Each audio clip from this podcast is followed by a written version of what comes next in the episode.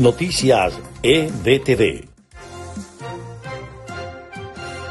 Estas son las noticias más importantes de Venezuela, Estados Unidos y el mundo a esta hora. El bolívar se devaluó este jueves un 10,4% frente al dólar estadounidense por segundo día consecutivo, en lo que ha sido una semana de fuerte depreciación del signo monetario local. Un juez federal ordenó que haga pública la orden de allanamiento a la mansión del expresidente Donald Trump en Mar-a-Lago, pero eliminando los datos sensibles que pudieran dañar la investigación.